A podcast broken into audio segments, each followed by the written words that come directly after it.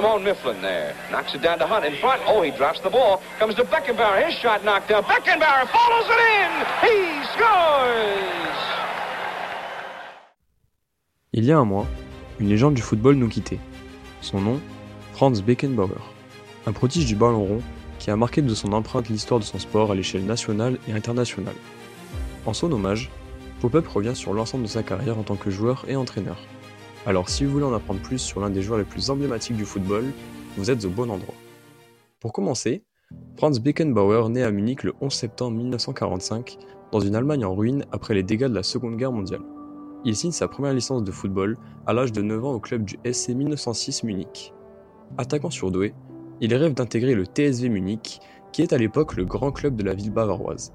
Mais lors d'un tournoi de jeunes entre plusieurs équipes de la ville, il est frappé par un joueur du TSV, l'équipe qu'il rêve de rejoindre.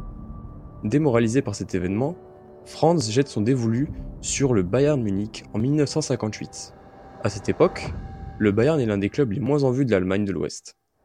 Franz effectue toutes ses classes dans les catégories de jeunes sous le maillot bavarois, avant d'enfin devenir footballeur professionnel à 17 ans âge auquel il décide d'abandonner son travail en tant que vendeur d'assurance. Le 6 juin 1964, le jeune Beckenbauer dispute son premier match professionnel au poste d'ailier gauche face au FC Sampoli en Ligue régionale. Car à ce moment-là, le Bayern n'évolue pas en Bundesliga, la première division d'Allemagne. Franz termine la saison avec 17 buts et contribue à la montée du Bayern en Bundesliga. La saison suivante, il est replacé au poste de milieu de terrain pour son sens du placement, sa vision du jeu et sa technique qui sont impressionnantes pour son âge.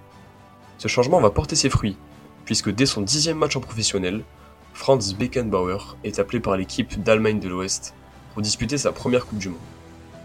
Et cette dernière va le révéler aux yeux du monde. Buteur en quart face à l'Uruguay et en demi face à l'URSS, il emmène son pays en finale de la Coupe du Monde avant d'être battu par l'Angleterre, hôte du tournoi, 4 à 2 après prolongation. De retour à Munich, Franz va remporter ses premiers trophées avec le Bayern deux Coupes d'Allemagne, en 1966 et en 1967, ainsi que le premier trophée européen du Bayern, la Coupe des Coupes, cette même année-là. À cette époque, il s'impose comme le joueur clé de l'équipe et devient capitaine du club à l'âge de 22 ans. La saison suivante, Franz et les siens remportent leur premier championnat allemand, et c'est durant cette période de la fin des années 60 que Beckenbauer commence à être repositionné petit à petit sur un poste plus défensif, notamment pour sa capacité d'anticipation mais d'interception également.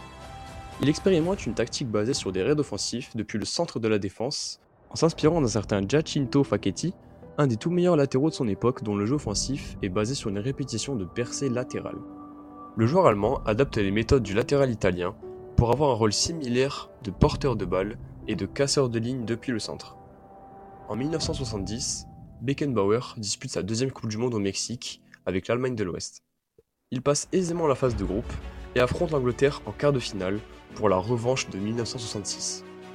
Au terme d'un duel une nouvelle fois épique, la RFA va s'imposer 3-2 en prolongation, notamment grâce à un but de France. Il affronte l'Italie en demi-finale, dans un match qui sera considéré comme étant le match du siècle. Mené 1-0 à la mi-temps, l'Allemagne va subir un nouveau coup dur à la 68e minute, lorsque Franz subit un contact et se casse la clavicule droite. Mais alors qu'il reste 20 minutes à disputer dans le temps réglementaire, et que le coach de la RFA, Helmut Schoen, a déjà effectué ces deux changements. Beckenbauer décide de continuer le match avec le bras en écharpe pour ne pas laisser ses coéquipiers jouer en infériorité numérique. Ce geste constitue une page d'histoire du football, démontrant toute la bravoure et le courage du joueur allemand. À la 91e minute, le milieu allemand Schillinger marque et envoie les deux équipes en prolongation. Malheureusement, l'abnégation de Beckenbauer et ses coéquipiers n'est pas récompensée, et après une prolongation totalement folle, les Azzurri remportent le match qui marquera toute une génération sur le score de 4 à 3. Retour en club pour Beckenbauer, aussi appelé le Kaiser, l'équivalent de l'empereur en français, qui va vivre l'une des plus belles périodes de l'histoire du Bayern Munich, mais aussi de sa carrière. En 1972, il remporte la Bundesliga ainsi que le championnat d'Europe des nations avec son pays, le premier de l'histoire de la RFA. Tous ces titres collectifs combinés à l'ensemble de ses performances sur le terrain lui permettent de remporter le plus prestigieux des trophées européens, le Ballon d'Or. C'est la première fois de l'histoire qu'un défenseur remporte le trophée. Une récompense bien méritée pour un joueur exceptionnel qui a révolutionné la manière dont un défenseur pouvait influencer le jeu. La saison suivante, il remporte encore une fois la Bundesliga avant de réaliser le back-to-back-to-back en 1974. Cette même année, Der Kaiser remporte pour la première fois la prestigieuse Coupe des Champions face à l'Atlético de Madrid. Épaulé par Sepp Maier, Paul Breitner, Uli Wones ou encore le légendaire Gerd Müller, Beckenbauer mène l'équipe allemande qui s'impose largement sur le score de 4-0. Il brandit le trophée les deux années suivantes, aux dépens du Leeds United, puis de l'AS Saint-Etienne, qui malgré sa domination durant la rencontre n'a pas réussi à détrôner les Bavarois. Toujours en 1974, Der Kaiser dispute sa troisième Coupe du Monde chez lui, en Allemagne de l'Ouest. Et cette fois, l'objectif est clair. Remporter le seul titre qu'il manque à son palmarès. Toujours capitaine indéboulonnable de la RFA, il se blesse à l'épaule lors de la phase de groupe, mais refuse de céder et joue l'intégralité des matchs. Il guide son pays en finale à Munich face aux Pays-Bas du légendaire Johan Cruyff.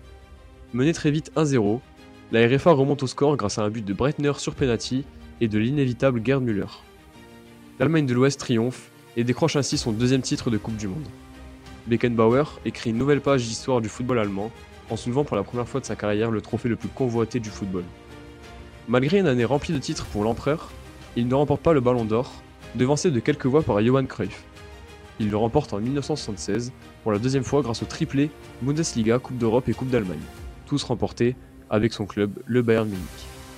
Sa carrière à Munich continue jusqu'en 1977 avant de faire le grand saut aux États-Unis vers le New York Cosmos, rejoignant alors la North American Soccer League, aujourd'hui appelée MLS.